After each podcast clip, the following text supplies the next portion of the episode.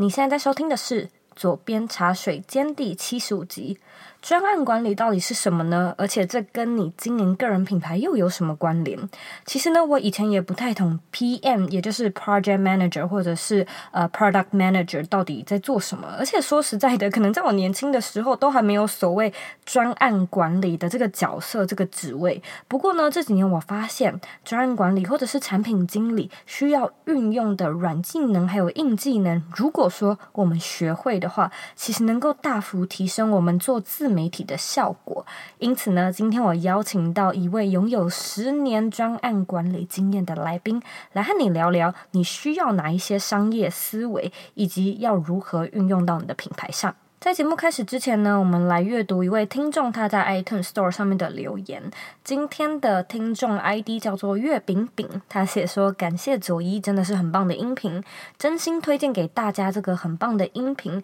让我对于自己未来想做的事情更有勇气去试试。”谢谢佐伊，超棒的。谢谢月饼在 iTunes Store 上面帮我们打新评分，还有留言。其实我一直都相信这个社会不缺呃阻止你去做的人，但是却很少人呢会真正鼓励你。当你有一件想做的事情，而且听起来有点疯狂的时候呢，然后社会是给予鼓励的。所以我真心希望呢，这个社会多一点嗯勇敢冒险的精神吧，因为人生就这么一次嘛。我还是比较喜欢精彩的生活。多过于安全但是无聊的生活，所以呢，无论如何，无论你的人生观是什么，我都非常非常欢迎你呢到 iTunes Store 上面帮我们评分还有留言，记得一定要订阅这个节目，然后呢分享给你身边认为会有需要的朋友们。那当然也别忘了加入我们的脸书私密社团，在脸书上面搜寻“理想生活设计”就可以找到我们，并且加入我们。我们在里面呢，会讨论有关个人品牌、自我成长，还有远距工作相关的议题。如果说呢，你对这类题的内容感兴趣，一定要记得加入我们哦。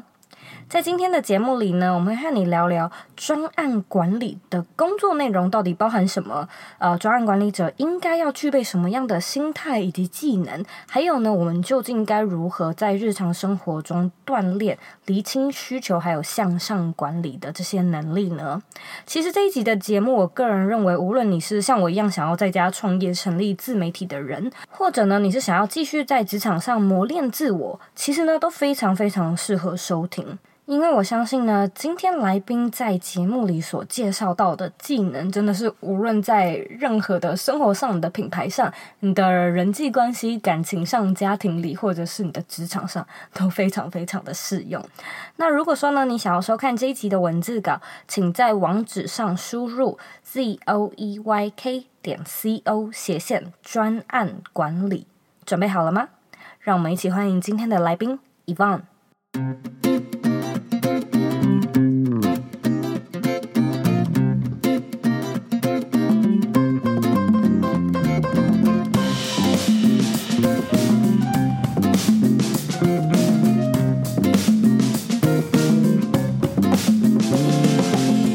Yvonne。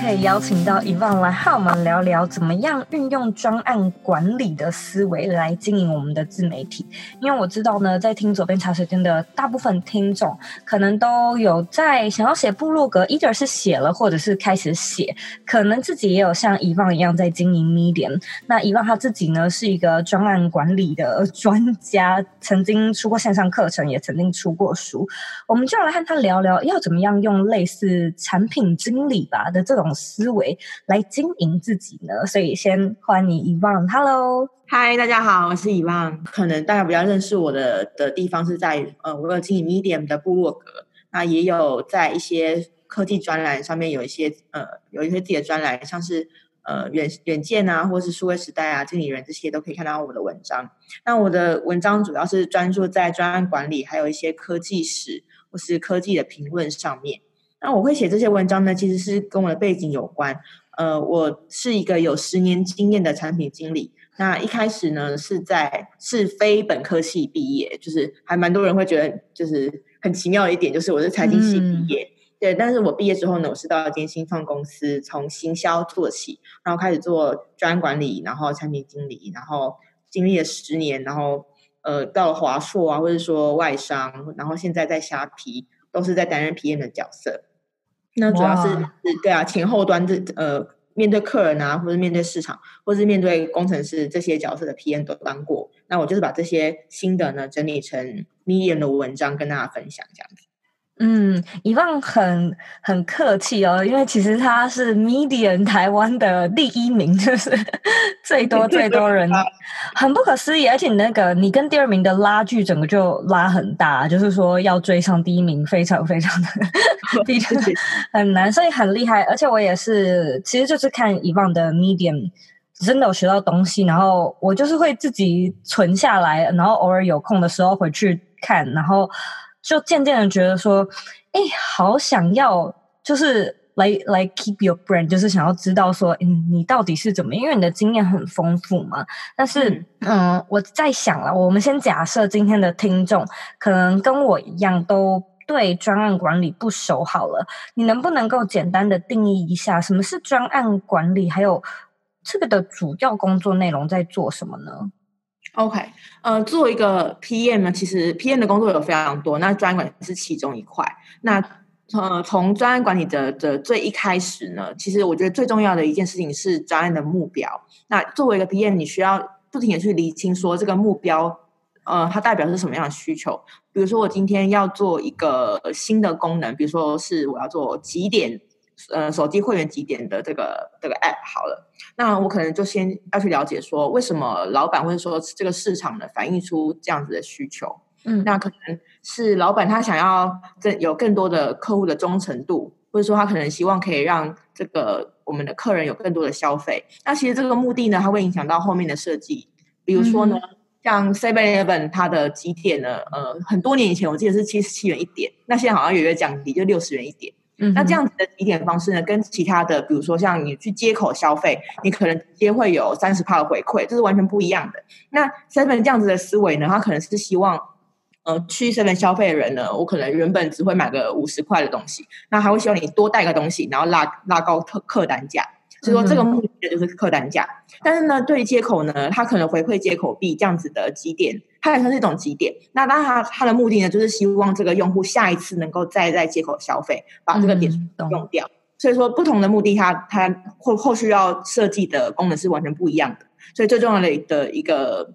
呃，工呃要做的事情呢，就是目标。然后当你确定目标之后呢，你就要开始做许多的规划。比如说像刚刚这样子的 App 几点，你可能要去了解技术上面的需求，或者说呃财务上面可能也会有需求，因为你会需要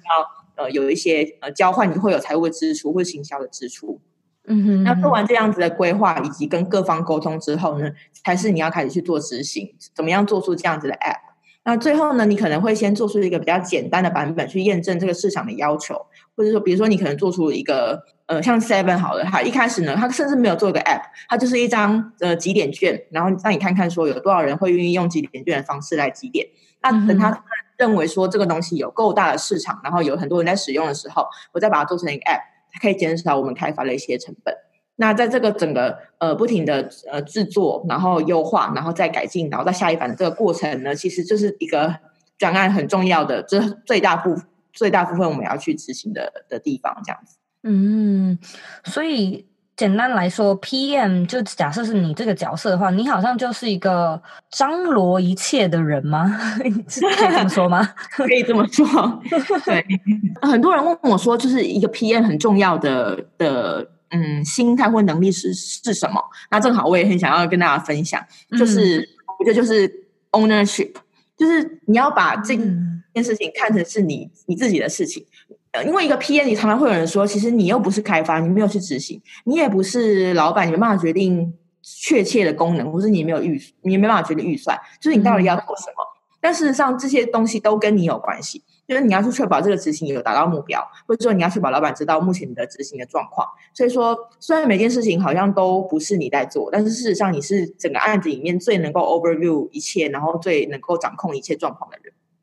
嗯，哎，说到这个，我想要拉出来聊一下，因为其实我蛮有同感的。就是我以前啦，自己觉得我自己在当一个员工的时候，我观察到我自己有个心态。就是我好像、嗯、像你刚刚提到的，我没有办法，我没有办法把这件事情看成是我自己的事情的那种感觉，可能就是那时候对那个嗯，可能某几间公司的向心力没有那么足够。但是假设我也不知道有没有人会跟我有一样的困扰了，我们假设有好了，自己私心想问，那如果是这样的话，你会觉得说要怎么样对这个工作更投入，甚至把它看成是自己的事情呢？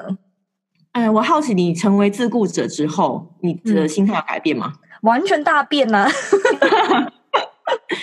因为因为呃，我我自己一直在在想原因是什么，就是我想知道说到底这是态度的问题，还是说是老板没有给他足够的的资讯，或是老板没给没有给他足够的责任，所以没办法让他有这样子的的心态出来。嗯嗯嗯。但是，呃，我我认为啊，就是还是有些 PM，就是他他得到的资讯跟别人一样多，但是他就是能够呃想办法去问出更多他需要的资讯，然后去要到更多他要的资源，所以他跟心态可能有关系。嗯、但是我觉得，如果假设换个角度想，如果我是主管的话，我应该要想办法让这个人能够得到更多的他应该要有的资讯，然后知道他他要让他知道说要怎么样去做这件事情。所以其实双方就是两边都有都有关系。就是一个 PM 自己的态度，嗯、还有老板要给他多少的权利跟资讯。嗯，的确是因为我现在回想起来，我觉得应该是被被赋交权利的那个比例，可能就是。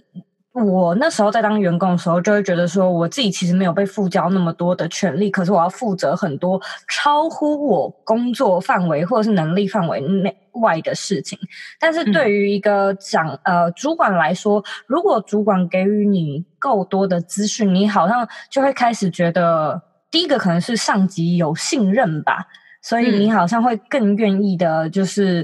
嗯、呃换个角度站在。站在整个公司的立场，而而不是就跳脱个人的立场吧，然后去去做这件事情。可是我相信有一些人的人格特质，应该也是比较，跟你讲，可能比较顾大局，或者是比较。嗯比较体贴吗？应该这么说，就是我有观察到，有一些人确实是有这样的特质。无论他今天是不是 PM，他今天就算是一个会计或他是一个设计师，他如果身上有这样的特质，他好像就是可以更怎么讲，更更周到吗？更周全的来做做这些事情。嗯，不过讲到这件事情，就是我想到最近有个观察，我自己觉得蛮有趣的，就是呃，女生跟男生的 PM，他们其实在积极的程度上面差距会蛮多的。在一开始，就是女生她可能比较细心，她可以把她被她被交代的事情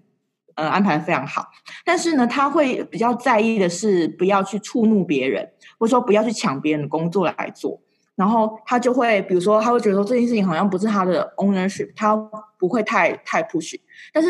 呃，男生的 PM 呢，他他可能在 detail 上上面不会这么的 care，或者他对人的感情不会这么的 care。但是呢，他会呃去要到更多，呃，可能不是他的权力范围内的事情，但他他还是会去去做，然后去争取，然后最后呢，这个东西就会变成他的。就是我、哦、这个可能不是常态啊，就是但是我在职涯生活中，呃，看到非常多女生的 PM，她会担心说自己呃无名无实，没有这个名分，怎么可以去要求这些东西？但男生比较比较不会 care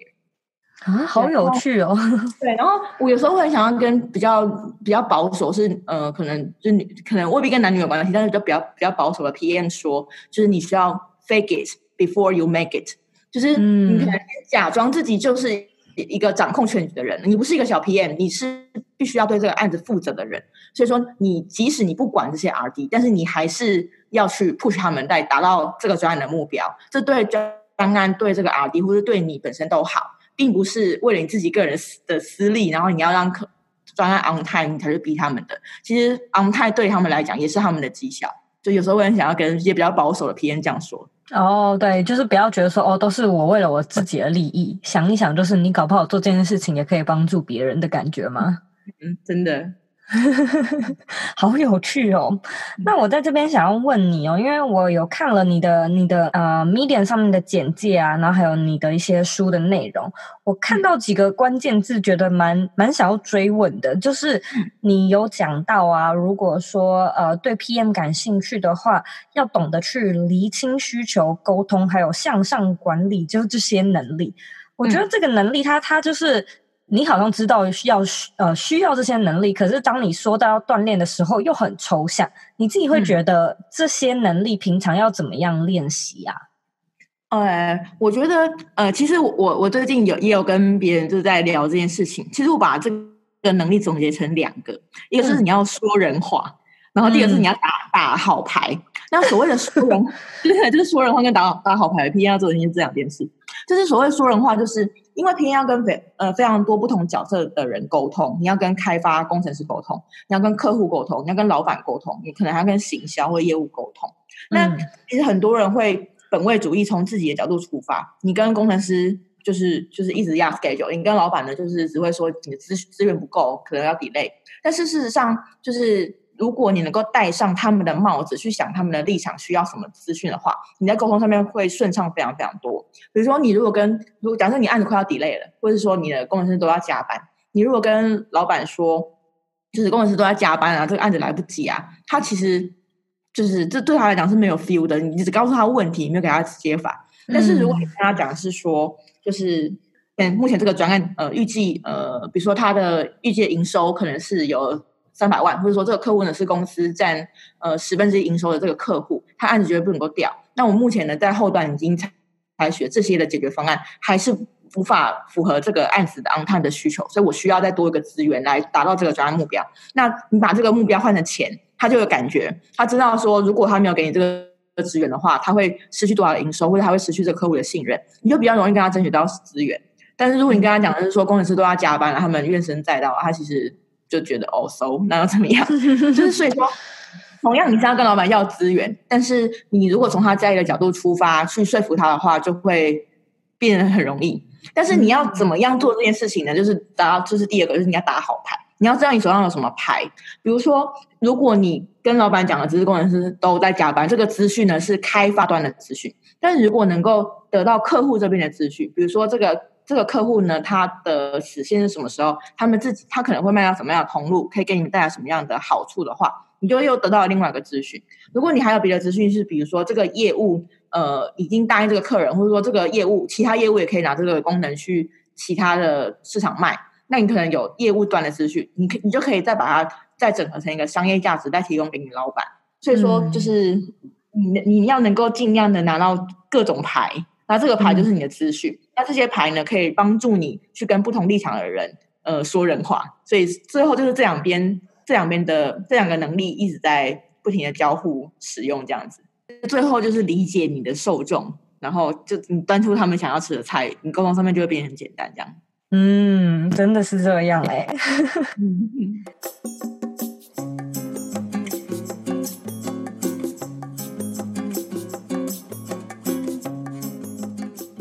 你想要经营个人品牌，用热爱的事物赚钱，然后打造一个不被地点限制的工作，对吧？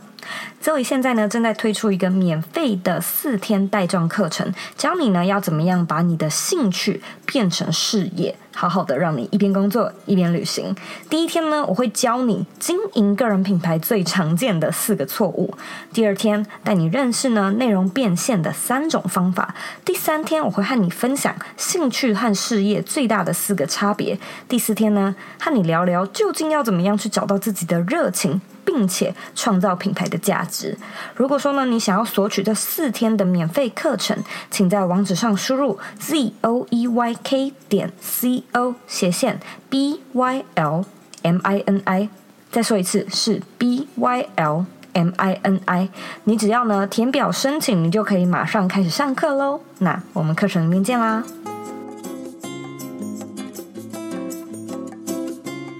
那假设呢，现在的听众呃是一个跟我一样是一个自媒体经营者，你认为他可以怎么运用，就是你刚刚说到的这样的专案管理的思维，来让自己的产出更有效率呢？首先，先厘清目标吗？嗯，我。我觉得这是其中一个，我来分享我自己自己的经验好了。呃，因为我现在除了在公司上班之外，我是用自己的零碎时间来来经营 Medium 跟线上课程，就是在来经营自己的自媒体啦。那其实我是中间经过而且你还有小孩，真的很痛苦，就是时间非常非常够。然后呃，我自己的做法是这样子，就是第一个呃，我先定义我不同的通路要给要给我的。我要从外面得到什么东西，也就是目标。比如说像 Medium，我之前呢有一个坚持，是我每个礼拜都要产出一篇，然后但是在最后呢，我发现我根本就负荷不了。那而且呢，其实我那时候没有很清楚我自己到底有什么样经营 me 点我可能一开始就只是个 sharing 的的心态。然后，但是因为看了很多很多的文章，会觉得说你要固定的产出啊，你要频繁的产出才能够让大家都记得你什么，那我就会去 follow 它。但是我最后发现我没有想清楚这件事情，就是我自己的能力其实不允许这个东西，不允许我做到每个礼拜去更新，要不然我就是质量要下降。嗯、那另外就是，呃，我我的 Medium 其实对我来说是一个分享，然后建立影响力的管道。所以呢，其实呢，呃，我的这些 follower 他，我我不觉得他们会。是不是真的很在意？说我每个礼拜都更新，还是说我是几几个礼拜更新一次？但是内容是对我们有帮助的。所以其实我一开始的时候就是非常痛苦，要每个礼拜产出一篇。但是我觉得我没有真的厘清为什么，然后我要怎么样去 leverage 这个 Medium 这个资源。那我现在呢？呃，我认为说 Medium 呢是一样是我建立影响力的管道。但是如果是我想要提供更有价值或者是更有架构的内容的话呢，我会从线上课程这边。呃，去去影响到我的学生。那我对线上课程的规划呢，就是除了他们所上课之外，我还有另外一个社团。在社团里面呢，我可以跟他们有更更深的互动，因为他们是有付钱给我的，我应该要给他们更更多的服务，更多的内容跟资源。嗯、那所以说，这个课程付费的内容跟这个免费内容，它的区别就出来了。那我要花多少的时间，跟我要怎么样经营他们的差别就会出来。所以第一个还是目标要想得够清楚。然后另外呢，就是呃，时间上我还是很不够。那但是呃，我会想办法用尽任何方的的方式来利用我自己的零碎时间。包含呃，很多人可能在工作上面的能力非常强，但是他对自己私生活就不会有太多的规划。自己也是这样，就是我回家之后，我就是想说，嗯、呃，我有我可能会有两小时的时间，然后我就那个时间呢，本来是预计要写文章，但我可能就开始划手机啊、上网什么之类。就是我我会。没有办法把这件事情当成一个我既定的 plan 来去执行它，但是我之后呢，我会变，呃，比如说我今天预计要做什么，我会发会议邀请给自己，然后，对，或者我我甚至会发会议邀请给我老公，说 就是这个时候你要带小孩，我这个时候我要去咖啡店写文章，就是我把这件事情当成工作在 plan，然后跟我的生活就是工作上面的做法是一样的。那你可能会觉得说，就是自己的生活都这样子规划不会太累了嘛？但其实这样才不累，因为你会知道你今天要做什么，你不会。被呃你原本要做的事情，然后就是被其他事情给给打断，然后你就发现怎么怎么越积越多，然后你根根本就跟不上。所以你其实是用一个更有组织的方式去思考自己的时间该怎么利用。对啊，那所以最后其实就是把自己当成公司，然后把自己的事情当成公司在经营这样子。嗯嗯嗯嗯嗯嗯，超认同。那时候你如果没有规划的话，你会心中想了一百件事情要做，但是说真的没有开始，因为你没有把它 break down 到你自己的行事历上面。嗯嗯，我觉得最简单的一个方式就是，那你心中有一百件事情，你就把一百件事写出来吧。那我们就用类似拖移的方式，把这个 这一百个件事情，就是放到你的行事历上面，哪一天做哪一个，一百天后也许就有机会完成了。真的，嗯嗯。那在你这么忙，而且时间又这么紧缩的情况下，你平常都是怎么样来吸收相关的资讯或者是相关的技能呢？因为除了除了那些技巧的东西，我发现你也蛮常分享时事，就例如科技或行销的新事情。嗯、就是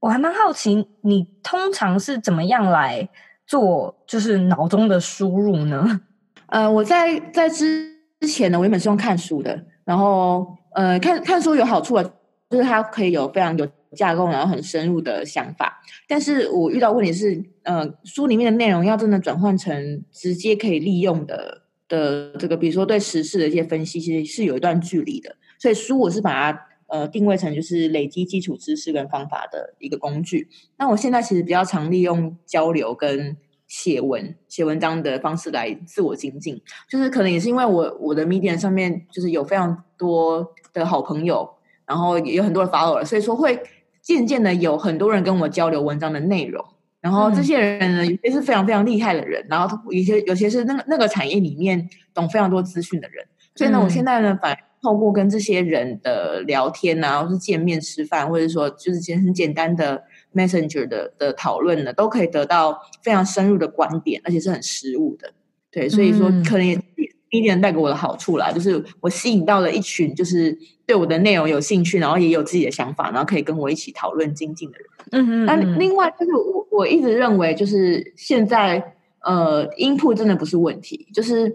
现在资讯已经非常爆炸了，你想要查到的资讯，大部分在网上都可以找得到，所以其实要更清楚自己想要知道什么，然后自己要怎么样去。筛选出真的有价值的资讯，而不是假资讯，或者说只是个人主观的评论。你要把事实跟观点拆开来，嗯、然后呢，去找到说能够 support 你的想法、你的疑问的这些事实，然后能够解答的东西，然后再把它产出成成有价值的东西。对，我反正就是觉得后面这一段比较重要，input 这边已经非常非常多了。嗯嗯，那你自己有什么？就继续深入的追问下去，你自己有什么小技巧是呃，把这些 input 在脑中做整理呢？呃，我自己会分几个 level，比如说我看到厉害的文章的话，呃，有些工具蛮好用，比如说像 Evernote 啊，我 Evernote 已经满满的数千篇，就是我觉得好好的文章会先把它存下来，但是存的绝对不是只是存下来，因为你你真的会忘记，然后你也会。你之后也不知道该怎么使用它。嗯，我在存的时候呢，就会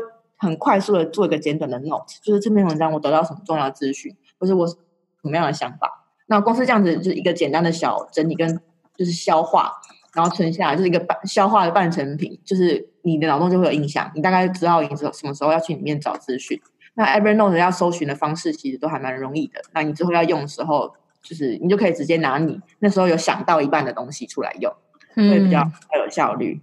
嗯，了解，所以等于有点是笔记式的，一边消化一边一边取用的感觉吗？哎，好像是。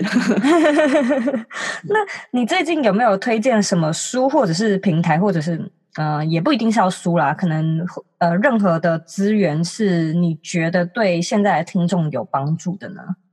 呃，我最近在跟几个朋友，呃，GP。优书凡，然后还有 KT，就是几几个朋友一起在筹组一个线上的，这个是一个一个学院，它叫商业思维学院。嗯、那开端呢，是我看了 GP 的一本书，叫做《商业思维》。那这里面呢，其实有很多是我很想跟大家分享的的内容。嗯、呃，它是它把商业思维呢分成几个层次。第一个是数据能力，就是你要能够从现实中找到呃要做一个商业判断需要的数据。然后，另外第二个是营运能力，就是你必须要看到这些数据之后，设计一些活动来营运出你要的这个数据优化的目标，或者说你可能要，甚至你要营运出你要的数据。有时候你的东西是没有数据的，你要想办法去设计出一个方式，让你可以得到这些这些数据。嗯，然后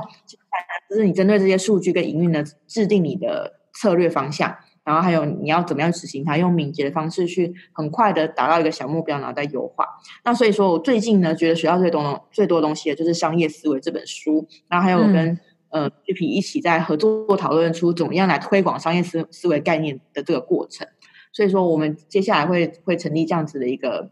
呃学院，就是它是一整年的课程，然后每天都会有一则音频，然后我们也会有社团。嗯会有 mentor 跟 mentee 的制度，它就是一个学院，然后会有学长解释，会有老师，然后会有就是每每天的课程这样子，对啊，那、嗯、透过这样子的更新，对对对，我还蛮期待能够让更多人了解怎么样去用有 business sense 的方式来做决定的这个这个方法。这是一个蛮大的专案诶、欸，你们什么时候会上线呢、啊？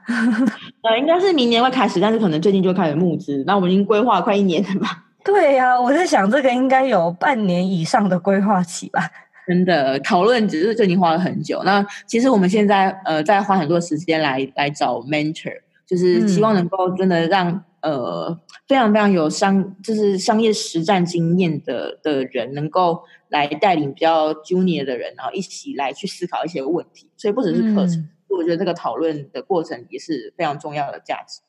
它会不会有一点点像是那个 AM 呃摇篮计划呢？呃，方向不太一样，因为创业摇篮计划它它有个很重要的产出就是创业的的这个这个公司，那所以说它的主要的涵盖内容是这间公司。那、嗯、但是它的运作方式可能也会蛮类似，因为它有 mentor mentee 的制度，嗯、然后也会呃有它一定一定会涵盖到商业思维的内容，嗯、因为你要创业一定会需要这样的东西。但是我们比较想要做的事情是有点像科普。就是把这些商业思维的东西给，嗯、就是商铺吧，给商铺给一般人，商谱化，嗯，对对对，让大家知道说怎么样去思考。那一个 PM 呢，除了在执行过程、执行专案的过程中呢，他也可以知道说，他要怎么样去找到这个商业价值，然后怎么样用这个价值去说服不一样的人。嗯，它是线上还是线下的呢？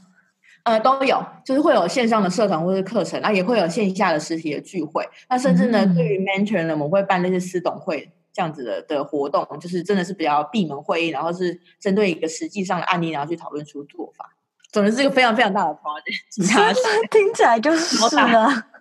是啊，那我们很希望能够推广这些东西，所以任何可以达到这个目的的的工具，我们都会想要去尝试。OK，所以是明年嘛？啊，我会很期待。好。那在这边，我要问你一个呃，每一个来宾都必须要回答的问题，嗯，就是你认为的理想生活是什么呢？我我觉得这是一个很好的问题。我看到这个，我听到这个题目啊，我的直觉反应啊，就是成长，就是我有我的 priority 想到的，的第一个字就是成长，就是我希望自己是能够持续有有收获、有成长，然后能力能够进步，然后呢，第二个是影响力。就是我希望能够影响非常多人，然后这样子的事情可以让我有成就感，然后我可以跟很多人一起努力成长，然后努力达到我们的目标。然后呢，第二个是自由，就是在做这些事情的的，就是成就感或者就是成长这些规划的时候呢，我希望这是我自己想要做的事情，而不是被老板压着要做的事情。然后呃，我也希望说我不是为了为了钱，或者是为了就是我不是呃为五斗米折腰，就是我对这我做这件事情是我想要它。然后我就有这个能力，然后有这个方法去达到它。嗯，那之后就是我希望可以跟我的家人一起来达到这这这这个目标。那这个问题就是，其实我自己写一写，我才突然发现，哎，家人怎么被我摆到第四个？觉得啊、哦，真的是有点忙然后，有点有点对不起家人。对，但是我还是希望能够追求我我我相信啊，我自己追求成就、成长跟成就感，我的小孩子就会看到一个很很开心的妈妈，那他应该也可以给我积极成长吧。嗯，我对于你的那个理想生活蛮有蛮有共鸣的，因为我也是一个该怎么讲，嗯，可能是事业心比较野心比较强的的女生，然后我先生刚好跟我相反，所以我也是那种许愿啊，都会许说哦，我希望我下一个下一季的业绩怎么样啊，然后我之后明年的规划怎样怎样怎样，然后呢，我希望家人健康平安。然后 然后他他每一次都会跟我说：“哎，如果说你有这么好的事业，然后这么伟大、这么成功的呃创业，但是你没有一个最爱的人一起分享，那有什么意义？”然后我就想到：“哦，好了好了，对，直接直接呛我。”我说：“哦，对了对了，好。”但是我想想，如果我老公这样跟我讲啊，我会跟他讲说：“那是因为我觉得我对我的家人们都很放心，他们能够成为我的后盾。”就是我让我的小孩子可以对他不会在意，因为我还是可以有时间陪他们，然后他他不会在意我去追寻自己想要的目标，然后老公也是、嗯、放心，就是安心。我觉得真的是因为有安心哎、欸，我才会我我觉得这里是一个题外话，但是蛮有趣的一点是我发现很多人可能就是因为人际或者是感情上的问题。然后会消耗你很多很多的能量，嗯、因为我觉得无论是、嗯、无论你是生气好了，你你生气跟老板、跟另外一半、跟男友、跟你的爸妈在吵架，那个消耗你的元气是整个超量，然后你就会没有办法好好的呃工作就会做不好，因为工作受气，那回家之后又没有办法来有那个能量做自己想做的事情，所以我有时候都会觉得，其实好像感情稳定，而且是。非常有安全感，很确定了之后，你好像真的有更多的那种那样的心力，或者是勇气吧，嗯、因为你有后盾啊，然后去真的实行你想要做的事情。嗯、那如果说大家对你的内容感兴趣，听众可以在哪边找到你呢？呃，我的最多内容的地方应该是在 Medium，那我现在还是有持续更新，但真的比较慢，现在非常非常没时间，所以呢，嗯、你可以在 Medium 这边搜寻 Yvonne E V O N N E，应该就可以找到我。那如果说听众感兴趣的话，回到这一集的原文里面，呃，里面也都会有 Yvonne 的资讯，还有 Yvonne 的连接。非常感谢你今天在你的午休时间特别抽空来做这支这支 Podcast。哇，谢谢。